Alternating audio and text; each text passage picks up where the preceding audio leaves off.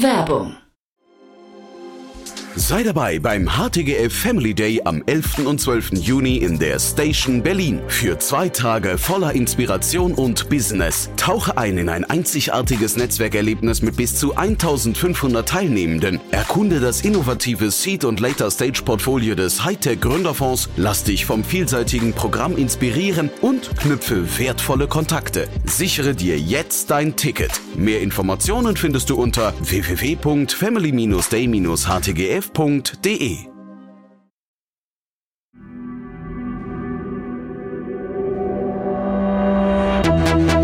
Startup Insider. Herzlich willkommen zum Startup Insider VC Talk. Mein Name ist Jan Thomas und heute zu Gast Christoph Ometre. Er ist Partner von Venvest Capital. Venvest ist ein Single-LP-Fund, der aus dem Family Office von Bernd Wendeln entwickelt wurde und in frühphasige B2B-Unternehmen investiert. Und wie bei unserem VC-Talk üblich, haben wir natürlich über die Suchfelder gesprochen, über den Blick auf die verschiedenen Märkte, über Investmentthesen, über Dealflow und natürlich über spannende Investmentfelder. Also freut euch auf ein tolles Gespräch. Jetzt, wie gesagt, mit Christoph Ometre, dem Partner von Venvest Capital. Viel Spaß damit. Bevor es losgeht, noch eine Bitte. Like oder teile diese Folge. Deine Unterstützung ist für uns von unschätzbarem Wert und hilft uns, unsere Inhalte kontinuierlich zu verbessern. Interview. Ja, sehr cool. Hallo Christoph. Hallo Jan. Freut mich. Super, dass wir sprechen. Und äh, ja, ein spannender Form, muss ich sagen. Ähm, du hast mir im Vorgespräch gesagt, es gibt ein paar, die sind vielleicht noch bekannter als ihr, aber vielleicht, wir ändern das heute, glaube ich, ne? Ja, wir sind auf jeden Fall auf dem besten Weg dahin, glaube ich, die letzten vier Jahre. Wie würdest du euch beschreiben? Ähm, also die Venvest Capital ist äh, kein äh, klassischer Venture Capital Fonds ähm, wie äh, andere da draußen, weil wir ähm, privat finanziert sind. Also äh, im, im, in der Kurzzusammenfassung sind wir eigentlich ein privat finanzierter äh, Venture Capital Investor ähm, und fokussieren uns auf B2B Software. Was heißt denn genau privat finanziert? Weil ich meine, viele haben ja LPs, die auch Business Angels sind und sind wahrscheinlich auch privat, aber das, das meinst du nicht, ne? Nee, genau. Ähm, also wie man auch auf der Webseite sieht, äh, die Venvest Capital ist entstanden aus den Business Angel Aktivitäten von dem Bernd Wendeln, ähm, der parallel auch ein eher klassisches Family Office hat mit der Vega Invest, äh, dort äh, primär oder ausschließlich in Fonds investiert wird weltweit ähm, und er äh, finanziert aber die Aktivitäten der Venvest Capital ausschließlich ähm, und ähm, ich bin vor jetzt vier Jahren äh, genau dazugekommen, um das mit ihm äh, auszubauen. Mhm. Sag vielleicht noch was kurz zum Bernd, ähm, der ja dann scheinbar so die, die Schlüsselfigur ist ähm, von, von, der Genese her. Ähm, was ist sein Background? Die Familie hatte vor äh, 24 Jahren jetzt ungefähr das Familienunternehmen äh, Großbäckerei Wendeln verkauft, ähm, Marken wie Lieken, Urkorn und Golden Toast. Hm. Ähm, und äh, damit ist dann, sage ich mal, das Family Office entstanden. Und wenn, wenn wir Family Office ist ja immer spannend, da redet man ja über auch so verschiedene Asset-Klassen. Äh, welchen, welche, sag mal, welche, welches Gewicht hat dabei Venture Capital? Ähm, gar nicht so groß. Ähm, es gab Aktivitäten im Venture Capital Bereich in der Vergangenheit. Ähm, aktuell verfolgt das Family Office mit der Vega ähm, eher einen klassischen US Endowment Ansatz. Das Portfolio in, sage ich mal, der Gewichtung ist auch ungefähr auf der Webseite ersichtlich. Also äh, Fokus sind eher Alternative Investments, äh, aber viel Private Equity und Hedge Funds äh, in eher sehr etablierte Fonds ähm, weltweit auch. Also Europa und Deutschland spielt ja gar nicht die größte Rolle, sondern eher internationale Fonds. Mhm. Und die Ausrichtung von Venvest, also wie passt jetzt Venvest in diesen ganzen Kosmos rein? Ja, Venvest Capital ist separat. Wir, wir sitzen zwar hier im gleichen Büro wie die Vega und äh, können, sage ich mal, auch das Backoffice äh, nutzen, aber äh, die Business Angel Aktivitäten von Bernd liefen quasi äh, separat immer und äh, wir haben uns dann äh, zusammengesetzt und eben diese Strategie jetzt kontinuierlich sich äh, weiterentwickelt ähm, und fokussieren uns aktuell auf Pre-Seed und Seed im B2B-Software-Umfeld in der Dachregion. Und da muss man sagen, wir hatten ja wirklich schon viele, habe ich jetzt äh, auf eurer Webseite gesehen, viele eurer Unternehmen aus dem Portfolio schon hier zu Gast, ne? Ja, äh, sind wir auch sehr stolz drauf, äh, dass viele Gründerinnen und Gründer äh, schon bei dir zu Gast sein durften äh, und das freut mhm. uns sehr. Und würdest du sagen, da gibt es einen roten Faden zwischen den ganzen Gründerinnen und Gründern, die wir, also die, die, ne, ich, ich kenne die, aber ich würde sagen, das ist ja dann doch von außen betrachtet ein relativ breites Spektrum, ne? Oder was würdest du sagen, ist der Kern? Ähm ja, der Kern ist sicherlich, dass wir versuchen, mit sehr starken Persönlichkeiten zusammenzuarbeiten auf der Gründerseite. Ähm, ansonsten äh, thematisch hat sich äh, das jetzt schon sehr stark auf B2B-Software fokussiert über die letzten Jahre. Wir sind äh, breiter gestartet und jetzt eigentlich äh, fast ausschließlich im B2B-Tech, B2B-SaaS-Umfeld unterwegs. Ich hatte aber auch Kranos Health, habe ich in Erinnerung. Ne? Das war ähm, irgendwie, das war äh, Urologie oder so, glaube ich eher. Ne? Äh, also äh, zumindest, wie das der Name schon sagt, auf jeden Fall kein reines SaaS-Tool. Ne? Nee, ähm, deshalb eben auch die Ergänzung äh, B2B Tech. Ähm, mhm. äh, Kranos ist für uns in der Hinsicht aber dennoch auf jeden Fall B2B, weil der Vertrieb sehr stark über eben die äh, Urologen funktioniert. Mhm. Es ist ein digitales Produkt und lässt sich daher aus unserer Sicht auch ähnlich stark skalieren wie SaaS. Ja. Du hast gerade schon gesagt, das, das Backoffice habt ihr mehr oder weniger outgesourced, ja? Wie, wie würdest du euer Team beschreiben? Ähm, ja, das Team äh, besteht äh, zum äh, jetzt über die letzten vier Jahre waren das äh, ausschließlich Bernd und ich, äh, die das gemacht haben, mhm. Die Investmentaktivitäten, also neue Investments, auch Boardseats zu besetzen. jetzt seit Oktober haben wir Tom Orben noch dazu geholt ähm, als Investmentmanager. Mhm. und wir drei, wir, wir können uns aufgrund, sage ich mal, des Backoffices, welches wir über das Family Office nutzen können, sehr stark eben auf Portfolio und Investments fokussieren. Mhm.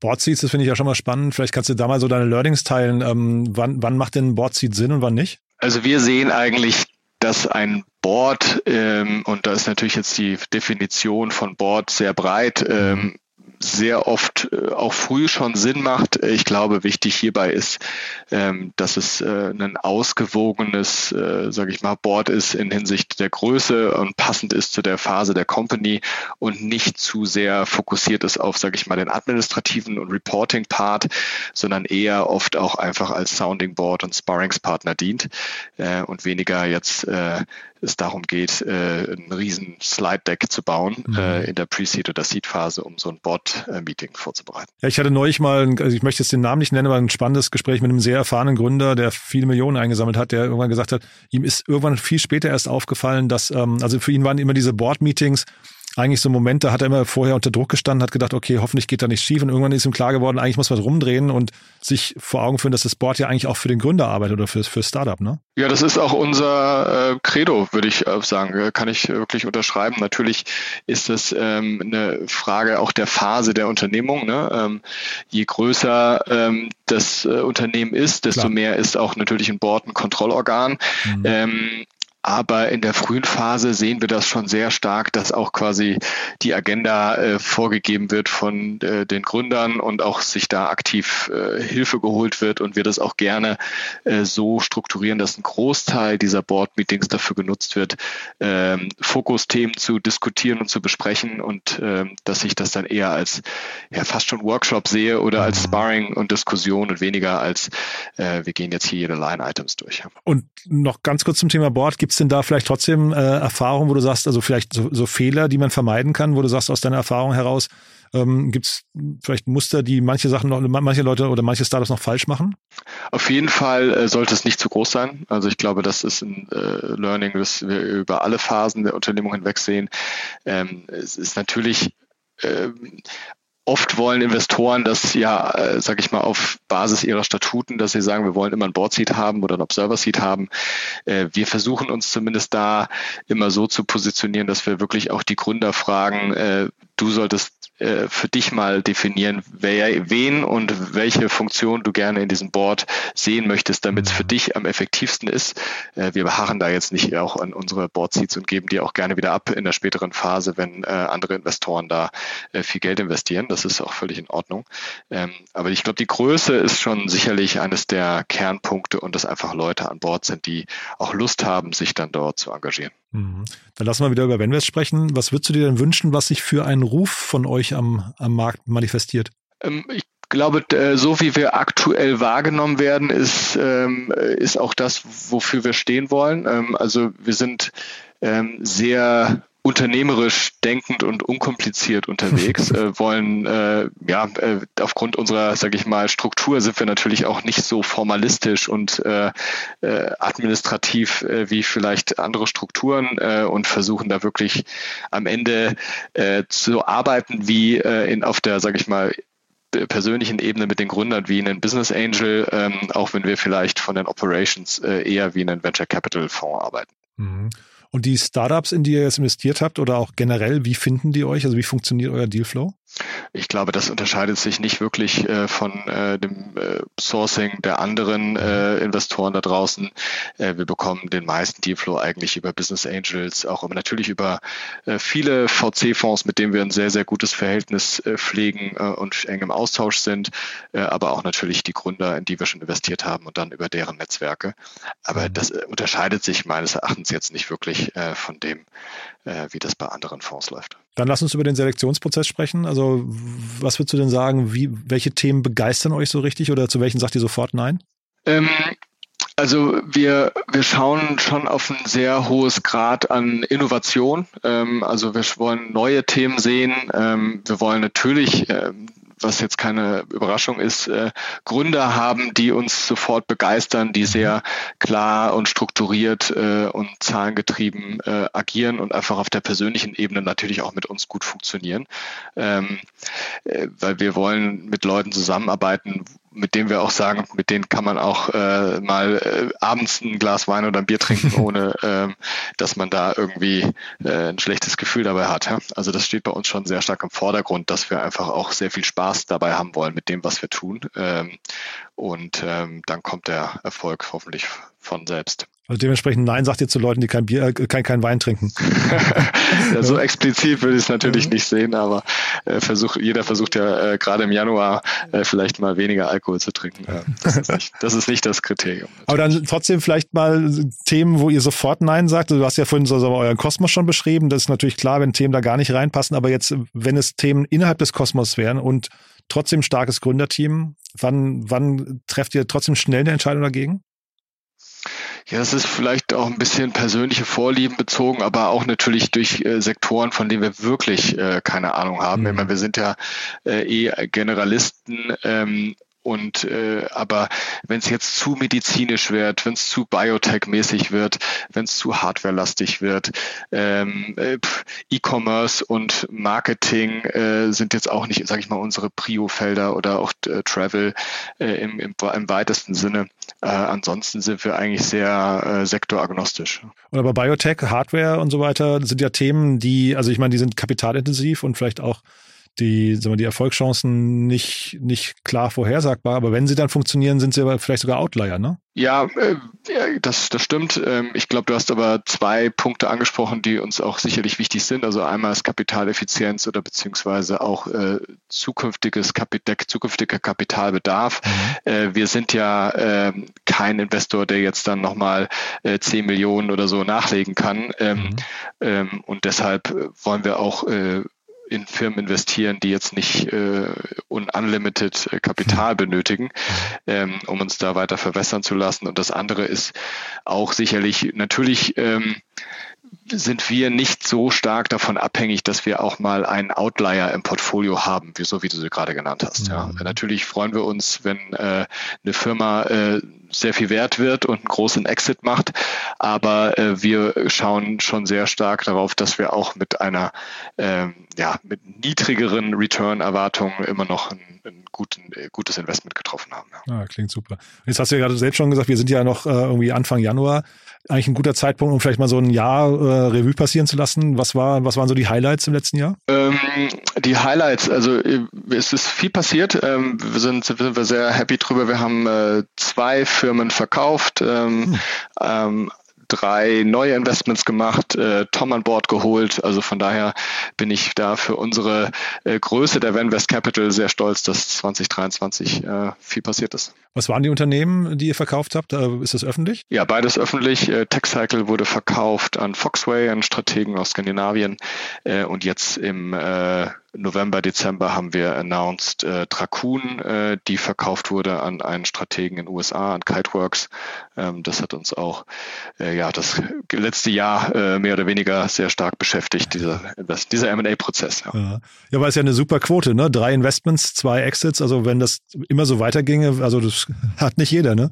Ja. ja, wenn das immer so weiterginge, klar, ähm, dann wäre das eine super Sache. Ähm, nee, aber auch in der jetzigen Marktphase äh, war der Exit äh, sehr, sehr zufriedenstellend äh, für alle Shareholder letztes Jahr ähm, und äh, sicherlich ein guter Erfolg ähm, und sind wir sehr happy drüber. Mhm.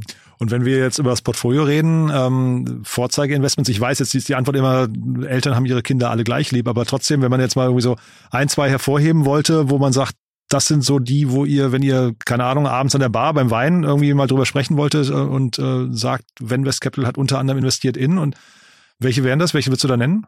Ja, das ist, äh, wie du schon richtig sagst, äh, keine einfache Frage. Mhm. Ähm, äh, wir wen würden wir da am ehesten nennen? Das sind sicherlich eher Firmen, die, die man vielleicht auch äh, im, im, täglichen Leben am ehesten mal sieht oder auch als, äh, als Konsument vielleicht mal genutzt hat.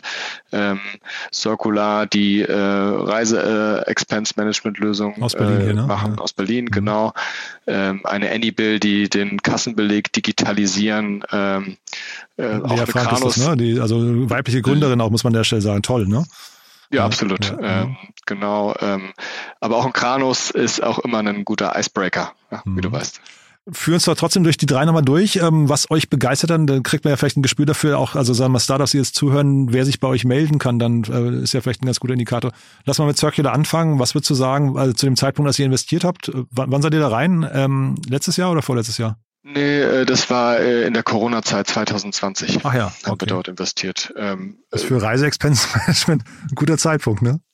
Ja, ich glaube, das, äh, wie soll ich sagen, ich glaube, das ist, äh, beschreibt vielleicht auch die Situation ganz gut. Äh, war in dem Jahr haben das, glaube ich, viele einfach zur Seite gelegt. Mhm. Äh, äh aufgrund, sage ich mal, der wenigen Reiseaktivität äh, äh, hat man dann wahrscheinlich sehr schnell die Assoziation gehabt, okay, das, das Thema ist jetzt erstmal vorbei. Mhm. uns hat Nikolai und Roman sehr gefallen von der persönlichen Art und Weise. Die Execution fanden wir auch trotz in der schwierigen Zeit in Corona sehr, sehr stark und äh, haben dort einfach eine sehr klare äh, Produktvision gesehen, äh, die artikuliert werden konnte und äh, haben auch äh, seitdem echt äh, tolle Ergebnisse abgeliefert. Mhm.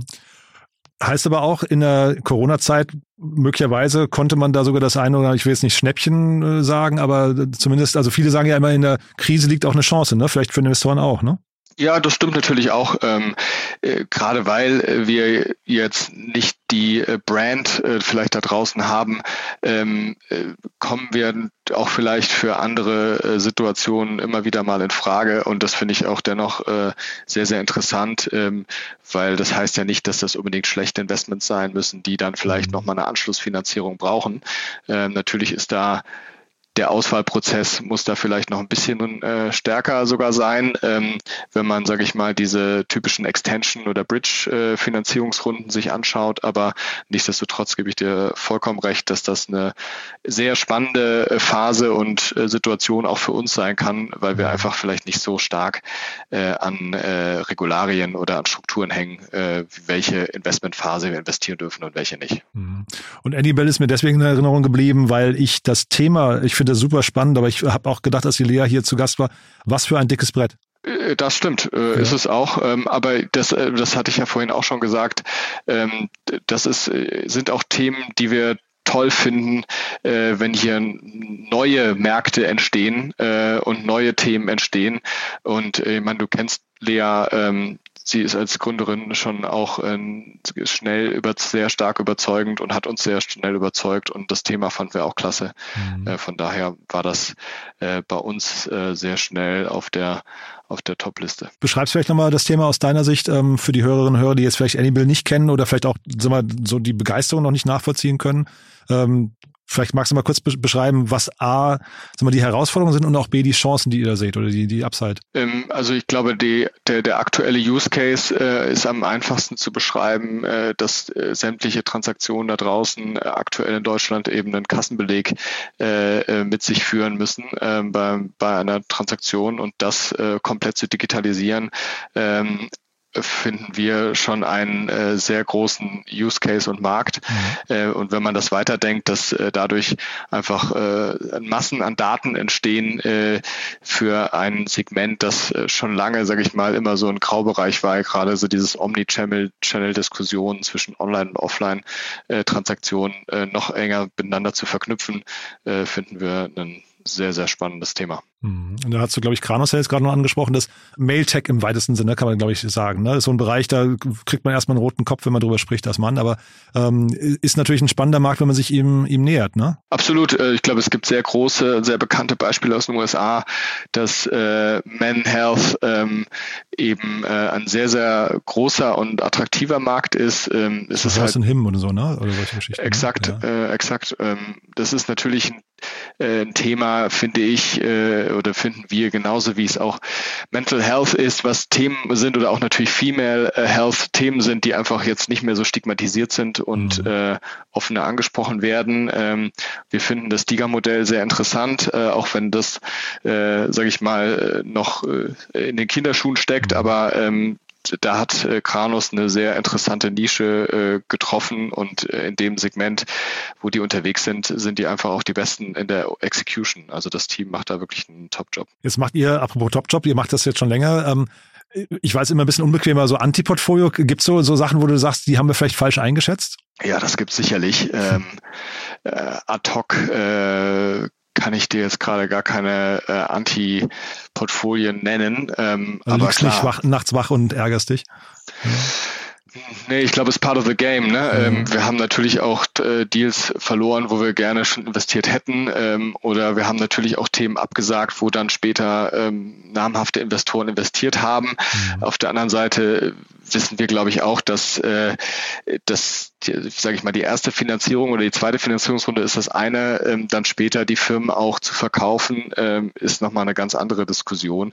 Ähm, von daher ähm, es muss das nicht unbedingt immer äh, negativ sein. Ne? Und wenn du sagst, ähm, Deals verloren, wo ihr gerne investiert hättet, ist das für euch nachvollziehbar dann? Also kriegt man dann von Gründern auch, weil ich kenne das jetzt nur andersrum, ne? Man, man ist irgendwie quasi in der äh, Gründerrolle und versucht Geld zu bekommen von Investoren und dann kriegt man eine Absage. Manchmal ist es eine Einzeiler, manchmal ein bisschen ausführlicher, aber ähm, es ist jetzt nicht, es ist jetzt kein so detaillierter Prozess in der Regel. Wie ist es umgekehrt? Kriegt man als, als VC dann irgendwie gute Erklärung oder kriegt man auch nur eine kurze so Danke, passt nicht? Ähm, also das äh, gibt es, glaube ich, genauso ein breites Spektrum wie auf der Investorenrichtung äh, Gründerseite. Mhm. Ähm, wir haben das bis jetzt eigentlich sehr konstruktiv erlebt.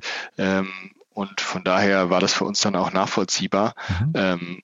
Aber klar, es gibt natürlich auch, äh, genauso wie wenn man äh, Gründern eine Absage äh, schickt oder kommuniziert, dann, dass man dann gar keine Antwort mehr darauf bekommt, ähm, gibt es das andersrum auch. Ja. ja, ich wollte damit so ein bisschen raushören, ob es vielleicht sogar Punkte gibt, wo man sich bei euch darauf einstellen muss. Ähm, also vielleicht sagst du ja, es ist nachvollziehbar, weil das und das und das können wir zum Beispiel noch nicht bieten oder da müssen wir erst noch uns selbst reinentwickeln oder so. Ne? Also das war primär jetzt bezogen auf dann die Finanzierungsrunde, die Größe mhm. der Runde und das Committed Kapital Kapital, was dann in der Runde zur Verfügung stellen werden konnte.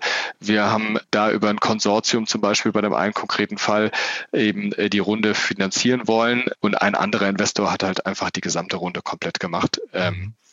äh, kann ich dann aus Gründerperspektive auch verstehen, wenn er sagt, äh, das geht mir dann mit denen vielleicht schneller und einfacher, als jetzt mit zwei, drei Parteien ein Konsortium zu bauen. Hast du was eigentlich zu euren Investment, sag mal, Korridor gesagt? Ähm, noch nicht, ne? Also von wo bis wo ihr investiert und ob dann Folgerunden auch noch kommen? Ja, kann ich gerne nochmal machen. Also mhm. äh, Fokus ist, äh, Sweet Spot ist sicherlich so die Seed-Phase, mhm. äh, Investment-Tickets dann so von 500k bis maximal eine Million, wenn wir das erste Mal investieren. Mhm.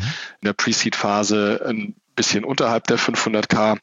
Äh, wir machen auch bei Folgerunden äh, sicherlich zwei, dreimal mit ähm, und dann irgendwann äh, sind wir dann auch ausinvestiert, sage ich mal, pro Firma. Mhm. Du hast ja gesagt, ihr seid sehr nah dran an den Gründerinnen und Gründern. Du hast von den Board Seats gesprochen und so weiter. Ähm, wie funktioniert ihr so im Alltag? Also, ähm, sag mal, jetzt seid ihr dann zu, zu zweit, gerade zu dritt, je nachdem, wie man es zählt. Ähm, seid ihr da sehr greifbar? Ähm, mischt ihr euch ein oder konsultiert ihr oder auf Abruf oder wie, wie habt ihr das jetzt vorzustellen? Ähm, ich glaube, es hängt natürlich dann auch wieder davon ab, ähm, ob wir im Board sind oder nicht. Ähm, mhm. Aber grundsätzlich bin ich mit den meisten Gründern äh, sehr direkt und eng und persönlich im Austausch und das ist dann über WhatsApp, Telefon, E-Mail, was auch immer, welches Medium du gerne möchtest. Und natürlich ähm, sind äh, wir alle drei äh, greifbar für die Gründer und versuchen auch sehr regelmäßig unser Team da, äh, also unsere Portfoliogründer äh, zusammenzubringen und einen Austausch herzustellen. Mhm. Und sag mal, du hast ja vorhin gesagt, äh, Ursprung generell so ein bisschen auch Liken Urkorn war das, glaube ich, ne? Also sag mal, generell so die Brotbäckerei-Ecke, ne? Aber Food macht ihr gar nicht, ne, oder? Nein, ähm, nee. das das hat äh, für die Venvest Capital äh, keine wirkliche Relevanz beziehungsweise kein Fokus. Aber einen mhm. SaaS im äh, Food-Bereich äh, würden wir uns sicherlich trotzdem anschauen. Ja. Und gibt es andere Themen, wo du sagst, davon seht ihr zu wenig? Also gibt es Themen, so vielleicht das Aufruf jetzt auch, ähm, wer sich melden darf bei euch? Ja, ich glaube, grundsätzlich wollen wir da gar keine Beschränkung machen. Ja, also ähm, Themen, die an äh, großen Visionen arbeiten, äh, gerade auch äh, Digitalisierung des Mittelstands in Summe ähm, vorantreiben wollen. Aber ob das dann am Ende ein Fintech ist oder ein äh, Enterprise SaaS, ähm, ist uns ehrlicherweise äh, egal, sage ich jetzt mal. Mhm.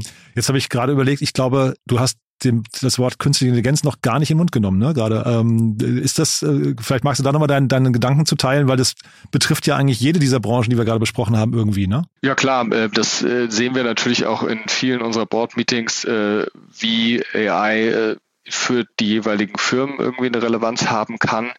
Ähm, wir schauen uns auch AI-Themen an. Das ist so ist es nicht. Ähm, aber ähm, wir sind da vielleicht auch noch etwas in Anführungsstrichen auf der abwartenderen Seite, um ein bisschen klares Verständnis davon zu haben, wo dann auch die interessanten Investmentmöglichkeiten sind. Und ähm, ja, aber das ist jetzt auf jeden Fall ein Thema, was wir auch dieses letztes Jahr äh, schon immer wieder mal diskutiert haben. Aber für Startups ist es schon eine große Herausforderung gerade, ne? weil viele müssen ja anfangen, ihr Produkt auch ein bisschen neu zu denken. Ähm, Sie jetzt bis hin zu Pitch hier mit Christian Reber, die dann irgendwie ähm, vielleicht sogar merken, dass das Produkt sich komplett verändert gerade. Ne? Also das, das könnte ja in euren Märkten hier an der einen oder anderen Stelle auch eine Rolle spielen. Ja, absolut. Deshalb ist das auch äh, immer Teil äh, der Diskussion im Board mit den Gründern, äh, inwieweit AI äh, einen positiven oder negativen Einfluss haben kann auf das mhm. Produkt oder auf den Go-to-Market. Ähm, das ist auf jeden Fall der Fall. Super. Du, dann sind wir mit meinen Fragen eigentlich durch. Haben wir denn irgendwas Wichtiges vergessen? Nein, ich glaube nicht. Vielen Dank für die Einladung, Jan. Super, hat mir Spaß gemacht, Christoph. Dann bis zum nächsten Mal, ja? Ich danke dir. Danke. Ciao. Ciao. Hi, hier ist Kira vom Content Team. Hast du spannende und aktuelle Neuigkeiten, die du mit uns und der Startup-Szene teilen möchtest? Dann reiche deine Pressemeldung ganz einfach bei uns ein. Wir überprüfen nicht nur jede eingereichte Meldung darauf, ob sie für unseren Content relevant ist, sondern laden sie auch auf unsere Plattform hoch, sodass sie für die ganze Startup-Welt zugänglich wird. Unter www.startupinsider.de slash Pressemeldungen kannst du deine Pressemeldung hochladen und sogar mit deinem Startup-Profil verknüpfen verknüpfen. Dort findest du auch noch weitere Informationen dazu. Wir freuen uns auf deine Beiträge.